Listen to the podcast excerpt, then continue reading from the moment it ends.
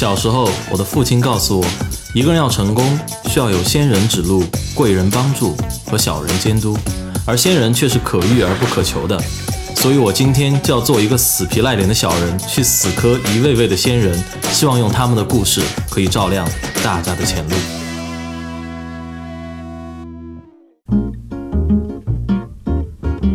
大家好，欢迎来到本周的学霸百宝箱，我是主持人杨哲。那么，主持人最近听说这个考试月六月份已经快要结束了，大家辛苦一学期之后，也应该都收获了相应的成果。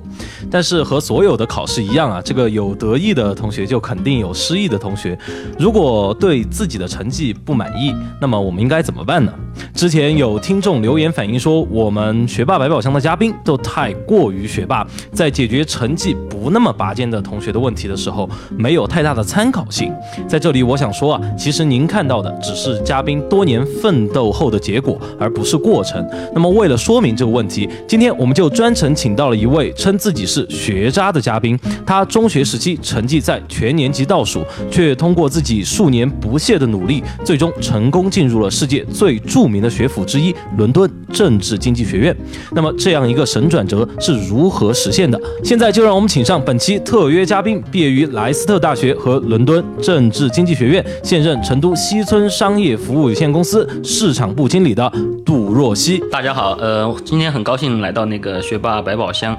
然后呢，作为刚才和主持人聊了，作为第一个学渣来到这个节目的话，呃，今天肯定还是有很多，嗯，这种关于咸鱼翻身的。呃，故事和大家分享。好，若曦，我我觉得，其实我本来想说，若曦其实是一个蛮谦虚的人，因为站上来在我们节目里站上来跟我们说是学渣的人，我们一般都会投以鄙鄙视的眼光，你知道，就说就你这种年年考年级第一的，你还能是学渣？但是看到若曦的简历之后，就我这句话还有点说不出口。这个倒不是出于不尊重，而是说，呃，我觉得可能若曦说的有道理，他可能说的还真是实话。那么，若曦，既然你说自己是学渣，能不能跟我们稍微分享一下？就说这个学渣是怎么养成的？当年，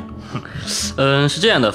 因为从小学就开始当学渣的，其实真的很少。我是大概在三年级之后，呃，有一次记忆特别深刻，考了数学，好像是四年级嘛，五年级考了七十多分，然后。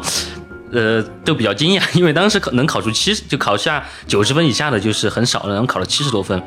但是，呃，也没引也没有引起注意。然后家里其实对我都是比较放养的。好，然后到了初中之后，到初中之后，呃，因为虽然家里放养，但是父亲对我的要求还是很严格的，就是说，嗯，要找关系嘛，我还是想找关系，读个 读个好的学校。但我但我爸就说，你要想清楚，这个关系我可以找，但是。你自己要要要努力，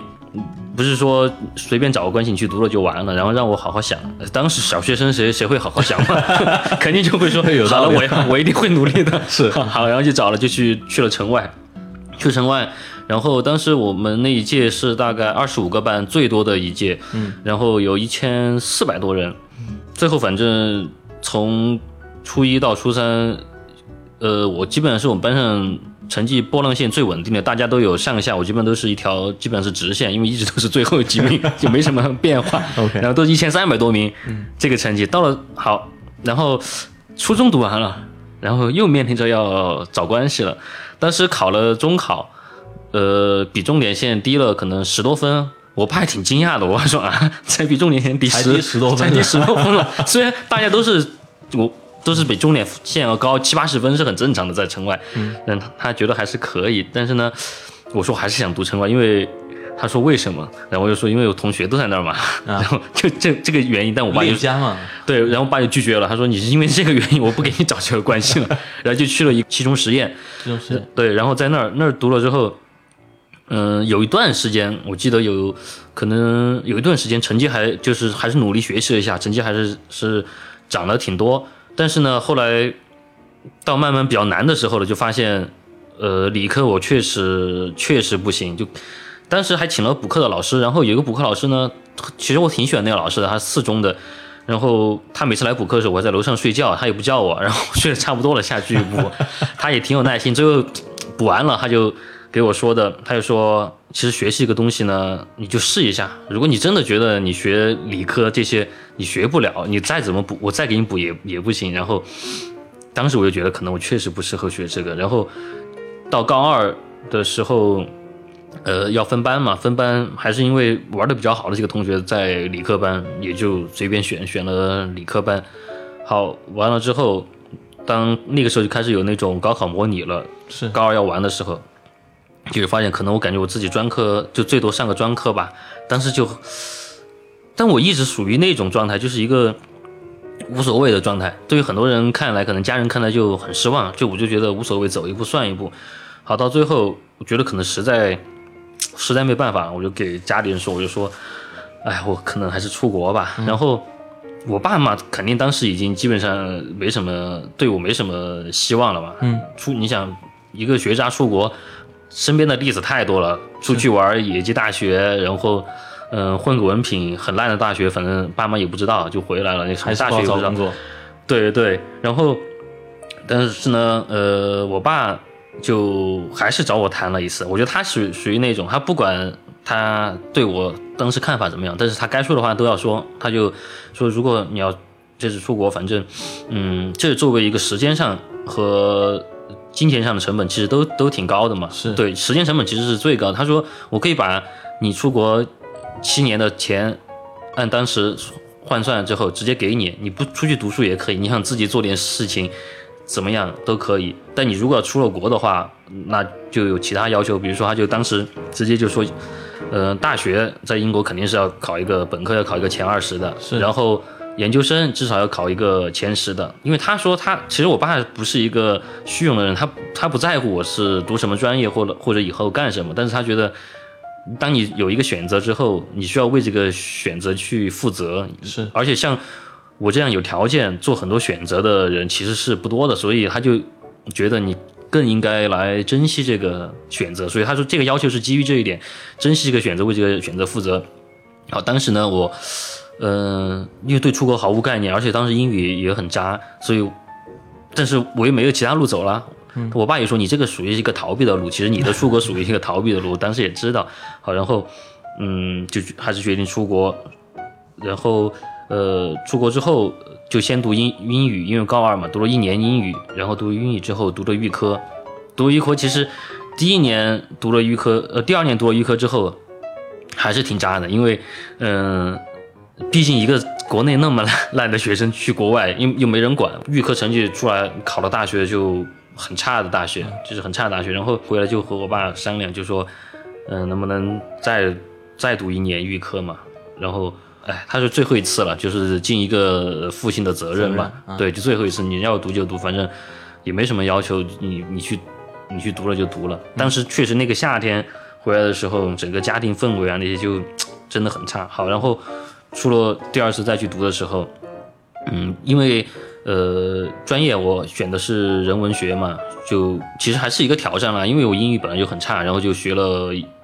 英语文学，呃历史，然后还有社会学，其实都是对语言要求很高的专业。是嗯，然后因为文科嘛，对对，文科，然后要写论文，写我写作更差，但是呢，还是就是在那段时间，正好，呃，我有一个以前以前我们一个学校的，比我低一低一级，现现在是我老婆，当时是女朋友，然后也去了英国，嗯、大家其实就他是第一年，我当时第三年了，他也开始读预科，不在一个学校，但在一个城市，就他对我的影响也比较大，哪个城市？呃，在诺丁汉，最早诺丁汉在诺丁汉，嗯，然后那个时候我爸听着我出第二次出国还谈了个女朋友，他都要崩溃了，我感 我 感觉，就感觉就这个学坏无底线啊，就感觉不务正业无底线，是不是？对，然后呢，我当时还跟他说，我说真的没事，我我现在很认真，很认真。好，那一年呢，一个是，嗯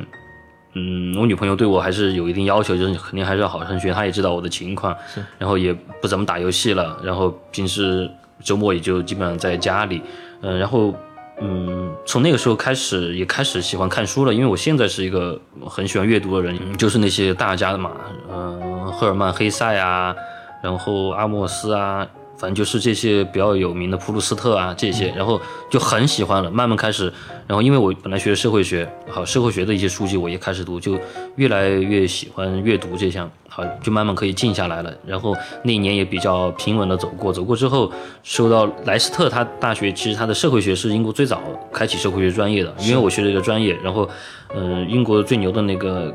呃社会学家。嗯，Giddens 他也以前在那儿教过书，所以他就就去了莱斯特，离诺丁汉也近，然后就每天坐火车去上学。OK，大概因为我家离火车站不是很远，国外国外的火火车还是很发达嘛，就类似于国内地铁一样，只是是等待时间长一点。好像就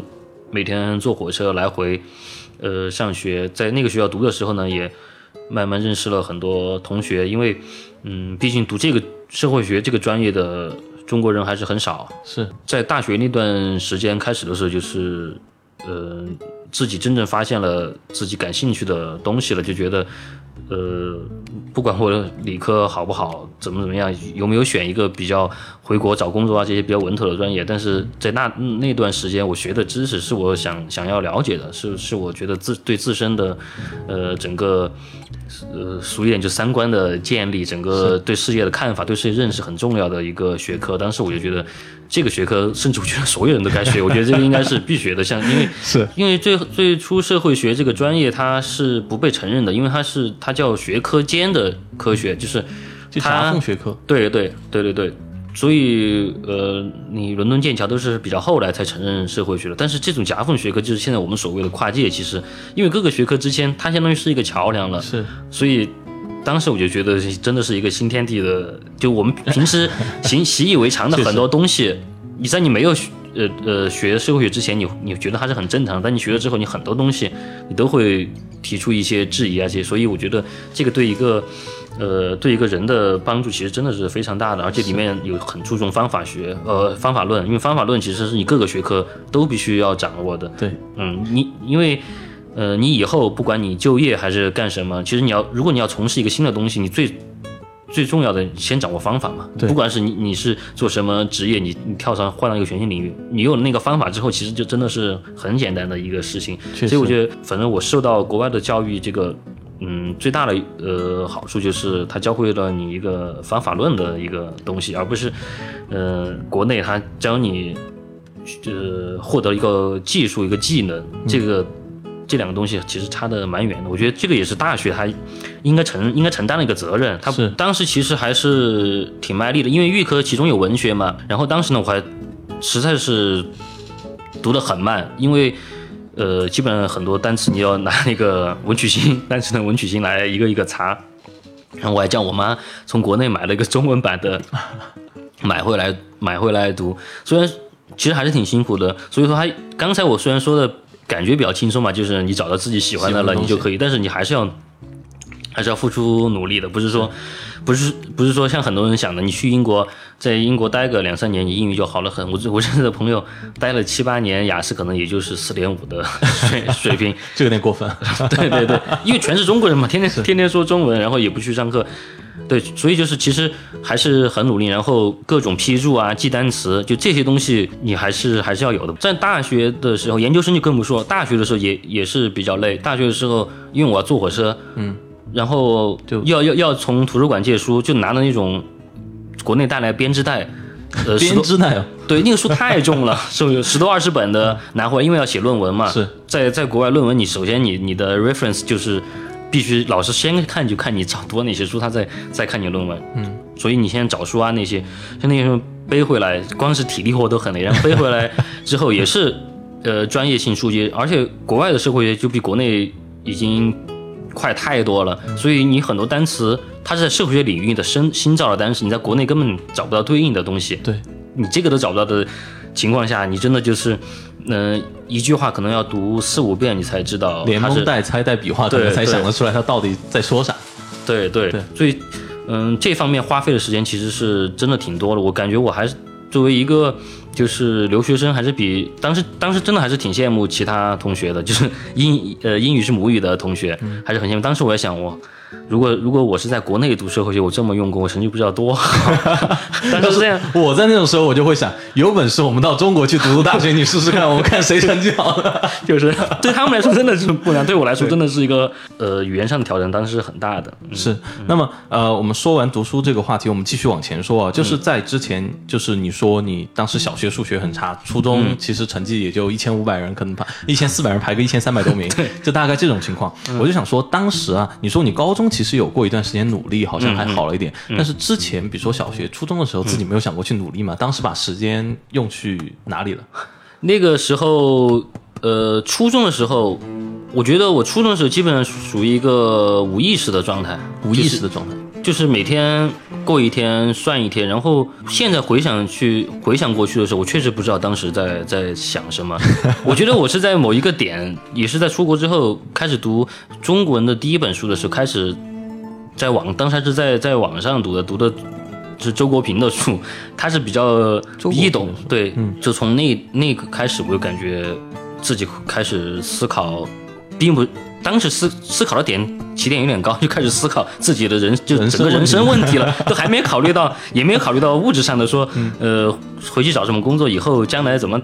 呃，怎么办等等，就是开始考虑比较形而上的一些东西了。那段时间，但但但在初初中、高中的时候，就是一个混沌的一个状态。我想问一句，就是刚才说读的第一本中文书，嗯是说你在大学的时候才开始读第一本书吗？预科的时候，也就是说之前基本上都没怎么读。没有，就是之前最多读一些金庸啊、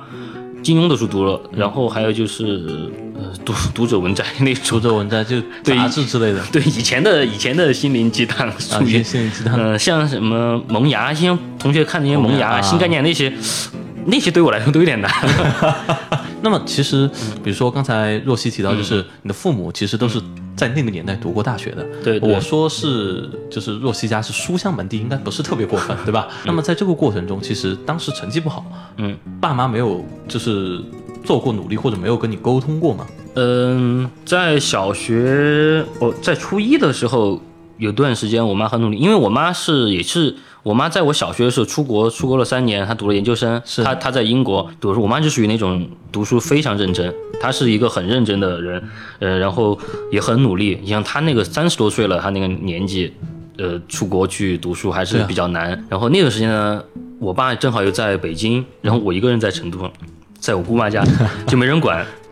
感觉是留守儿童的感觉。对对对，我们三个人在三个三个地方，然后呃，后来我妈回来了之后，呃，就是我开始上初一，呃，下半段的时候回来之后，就给我疯狂补课。每天守着我，因为他觉得自己没没尽责嘛，就是暑假暑假每天基本上都在补课，他给你补还是？呃秦老师他就守在那儿，然后然后他就他们就觉得这种肯定可以就可以有提高嘛，然后当当时补课的时候，反正我就我就走我的神，然后老师就在那给我讲，然后走你的神是怎么个走法？就就就是 就一直点头，然后嗯嗯嗯嗯嗯，然后就脑袋就已经放空了，就补了之后也没有没有基本上没有任何作用，然后嗯、就可能两个人就觉得没啥没没有什么太大的希望了。但是后来我妈又给我说，其实我爸和和我妈对我的希望从来没有消失过，我也不知道是真真的还是假的。但当时我感觉他们是挺失望。之前我也记着，我妈经常问我，问我以后会不会恨他？如果成绩不好，还是怎么怎么样，就很感觉很像电视剧里面的那种。我说不会，我说肯定肯定不会的。选要分科的时候，因为住校嘛，还是给家里打电话，就我觉得，还是适合文科啊，呃，怎么怎么样。然后家里人也，爸妈也说，对对对，他们也觉得我适合读文科。其实从小就是因为受他们影响，但是呢，就像一个老师说，哎呀，你你你有点偏科哦，偏什么？比如说你这次呃英语才呃数学才考三十多分儿，三十多分，对，然后英语基本上就是四十多分儿，这种偏科算什么？就有点偏文科，这这个算文就已经都已经差差到底了，所以我觉得也，哎，也也也也没什么用了，还是选理科。然后当时有段时间努力是觉得我有个好朋友，他成绩其实还可以，然后在高中的时候也比较努力做很多参考书，然后我就想，呃，我也想反正改变一下自己嘛，但是没到多久，还是挺努力那段时间，但是发现确实呃一道题一共一种那种类型题，你做了几次，你还是我还是做不做不会，就基本上那种类型题做一次，它变一变一些数据，变一些东西，就套就套那种公式就可以了嘛。但对于我来说还是很难。从小小学的时候，老师对我的最多的一个评价，给我妈说的就是，哎呀，杜尔西只要不说学习，什么都很乖。只要不说学习 什么都很乖，你 以前老呃喜欢喜欢做清洁，嗯每次大扫除我是最积极的一个，因为当因为因为老师都是选，比如哪些人愿意先举手，愿意留下来做大扫除的，然后我都是第一个做。然后还有就是参加学校活动很积极，比如说有运动会啊那些，呃，老师就是也很头疼。后来也没办法，高中的时候我们那个老师是我遇到最好的一个老师，他也是第一次呃当班主任，现在回七中本部了。他当时其实还有段时间让我当班长，哎呀，我也不知道我当时脸皮怎么这么厚，我也 我我也敢去当这个班长，我也敢去当这个班长，然后。老师以为就是觉得你当了班长嘛，你看你自己还是要放不下面子，还是要好生学嘛。结果没想到我脸皮这么厚，相当于激励一下的。对对对，因为老老师还是比较比较喜欢我，但是也也还是失败了，还是以失败告终，就大概是这样的。一个教育它是来帮助你发现你的兴趣。当时我为什么是混沌呢？因为我没有兴趣，我不知道我想要什么，我不知道，呃。我以后想从事什么职业，或者我想学什么知识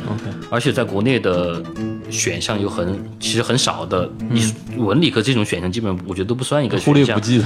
对对，读预科的时候，A level 就有很多有音乐呀、有那些，其实他们的选择真的是非常的多。对，从那个时候他就会可以有更多的尝试。到了后来，呃，到了预科的时候，我就发发现了我感兴趣的点了。我觉得这一点是让我开始有有有清晰的意识的一个起点，要不然我就算在国内读一个大学，我我相信我现在也是不知道自己想要的是什么，所以我觉得，呃，出国受教育这一点是是最重要，它帮助你，它的它在帮助你在引导你，也需要你自身的一个呃有一个主动力去寻找那个东西。现在回想当时观察，有些同学他画画其实画的很好，经常有些同学喜欢上课的时候自己画画，是然后有些人嗯很喜，在我们那个年纪就就很喜欢一些在初中的时候就出去买打口碟音乐的，喜欢乐器的，也有喜欢体育，但当时他们的这些就直接被扼杀在在那个时候。我当我现在现在觉得我还是挺幸福的，那些同学，他们其实当时也有自己的一些兴趣爱好，但但不被认可，在一个很功利的一个大家的意识啊，也没有到达那一步，就觉得这些东西是可从事的职业。当然也肯定有社会因素嘛，这么多人啊，体制问题。但其实一直都挺自卑的，就就老是觉得成绩好的同学肯定是看不起，看看不怎么看得起我这种的。是吗？嗯，还有一个原因就是因为可能家庭条件要好一些，嗯，别人会更更觉得你这种更看不起，就是但是我宁愿我我宁愿我自己家庭条件不这么好，我觉得压力还还还小还小一些。对，因为我妈呃当时出国的时候，小学时候回来回来来接我，很多英语比较好的那些同学，还经常要问我妈关于国外啊、关于英语的一些问题啊，怎么反而。我都我都是我妈，我根本就不会问这些，所以这些压力其实是很大的。呃，到到现在我还是，反正就就关于成绩上自卑这点，还是还其实还是有的。嗯，后来有一段时间，就是在读大学的有一段时间，你考上了 LSE 之后，然后就终于还是觉得，哎呀，呃，还是有一就是有那段时间有一个心态不好，就觉得考上了一个名校，感觉是一块遮羞布了。就但其实，嗯。还是受到了国内就唯有读书高、万般皆下品这个影响，受了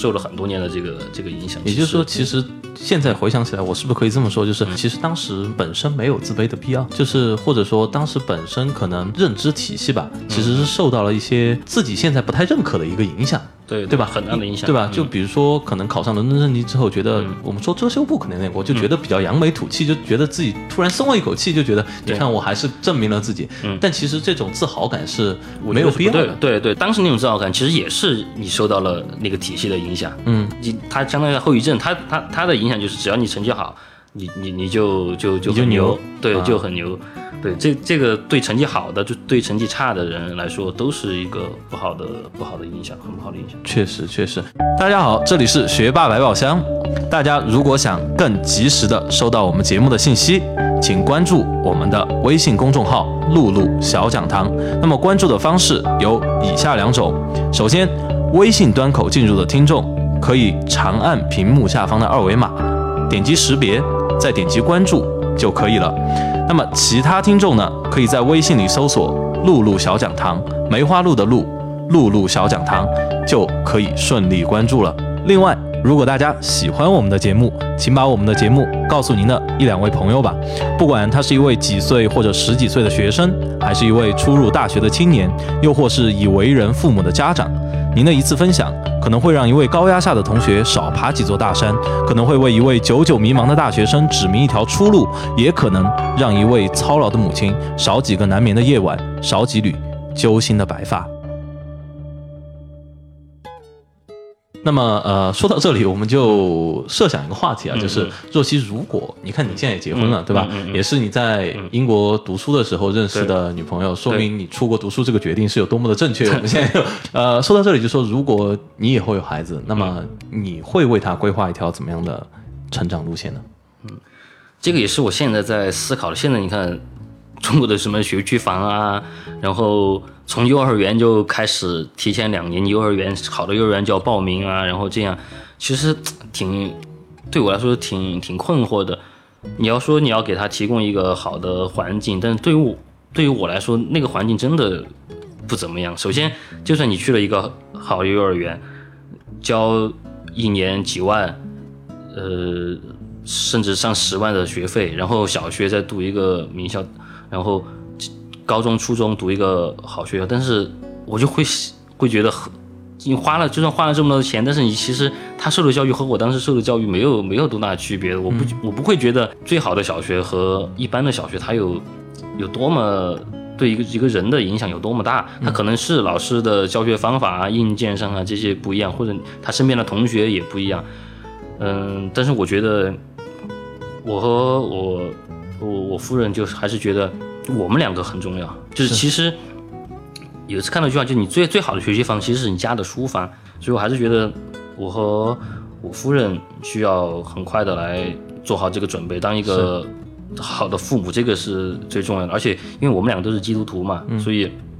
这个有这个信仰，然后我们也相信，就是有信仰对小孩一是让他从出生就有信仰，这个是一个很关键的一个东西。所以其实作为基督徒来说，我们的相当于这些东西，其实还是交交给我们上帝的，就是他最后来做这些。所以我现在嗯也慢慢在调整。嗯所以我在若曦的就是讲述里面，我发现一个观点：你是不是一个更好的人，跟你的成绩怎么样，其实没有必然的关系。不是说你读了一个好的小学，你以后就可以作为一个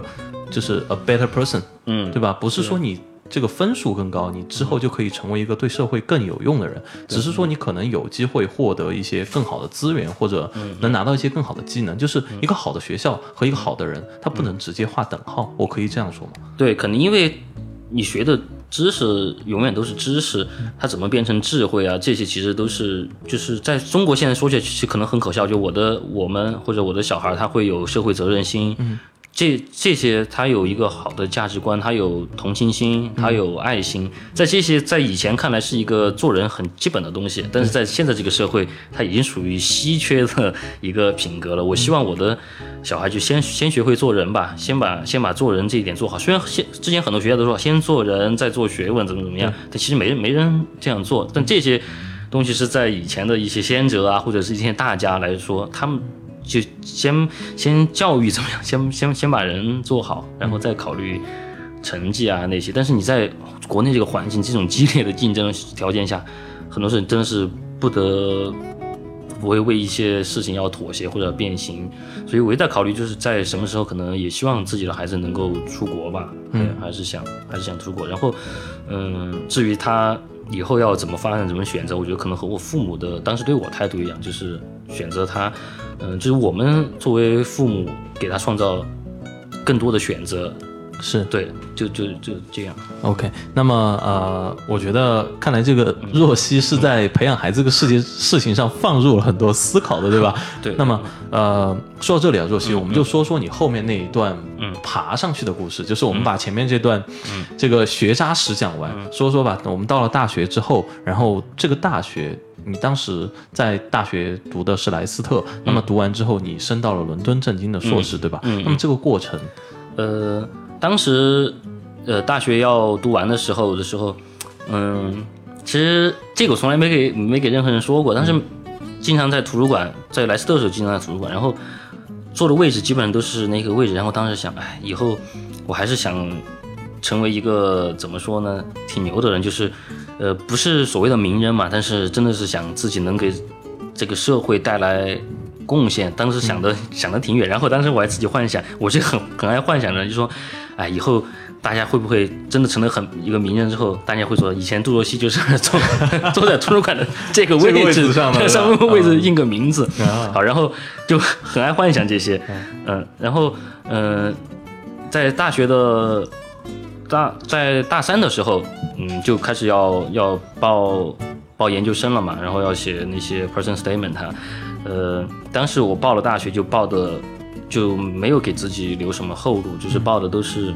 呃，最好的大学，我报了的大学那个 offer 我都都收到了，都拿到了。对，都拿到了。然后，嗯，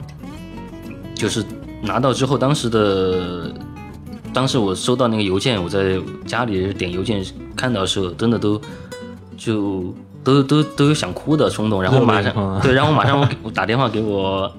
呃当时女朋友，她说她就说她听到的时候也真的是都都想哭了，因为嗯、不是。不是说这个学校的名气多么大，就这种感动是你你觉得自己以后未来的路有有更大的一些发展，也可以登上，相当于是登登上了一个另一个平台。因为虽然莱斯特也是十多名在在英国，但是你和伦敦政经这种世界级的大学比，就完全是两个概念。概念对对你就会想，你的去那儿的同学，当然都是全球，因为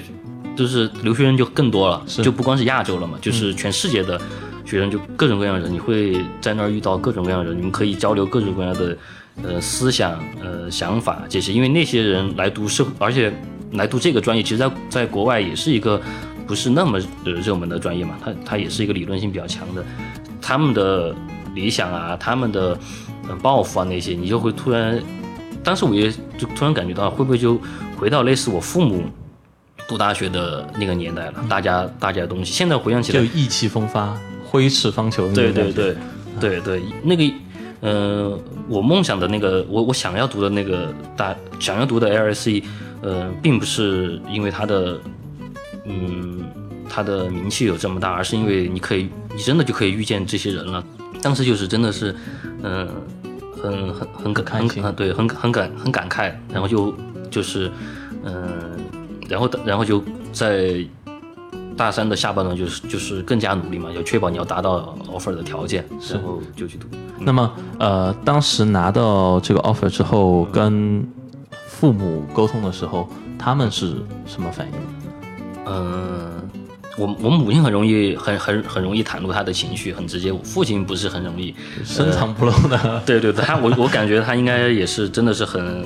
很很很高兴，觉得是想自自己的儿子终于有了可以开开启了他自己的人生了，他自己嗯有了思想，有了想法了，他可以嗯慢慢的自己走上他自去选择他自己的人生了吧？我觉得可能这样。我们可以设想一下，就是说，呃，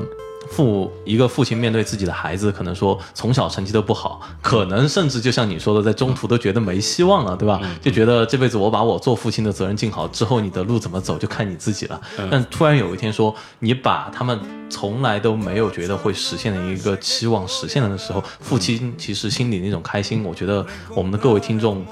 都是可以想象的，是一种什么样的心情？对，因为我的父亲，我我相信他对我寄予的希望很大，因为他是一个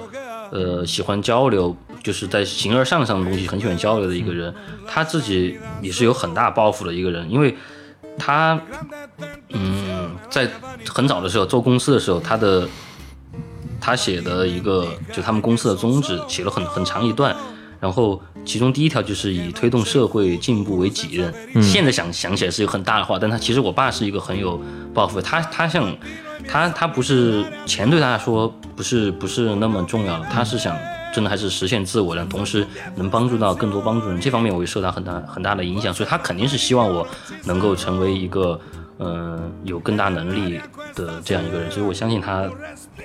当时应该也是很很很高兴。嗯，那今天若曦坐在这里，我就想说，又遇到了志同道合的朋友。就像我们今天坐在这里录制期《学霸百宝箱》这一期的节目，其实我们就是通过这样一个节目，可以帮助到更多可能还没有走过我们走过的路的。这样一些同学也好，家长也好，然后让你们知道说，不管在什么情况下，就是所有你看有这么多的人，他们走的每条路都不一样，但是他们都走得很好。虽然说过程中可能有很多艰辛痛苦是你们没看到的，你们看到的都是结果。他是哪个学校毕业？伦敦政经毕业。但是你有没有想过，就像我们今天坐在这里的若曦，曾经的他，对吧？一千四百名考一千三百多，对吧？我我们可以很负责任的说，有百分之八十的同学都比他 这个这个按道理说都比他的这个状况和发展会好。但是今天若曦他做到了，曾经就是说大家包括自己的父母可能都不相信自己会做到的事情。那么在这个过程中，其实说，嗯，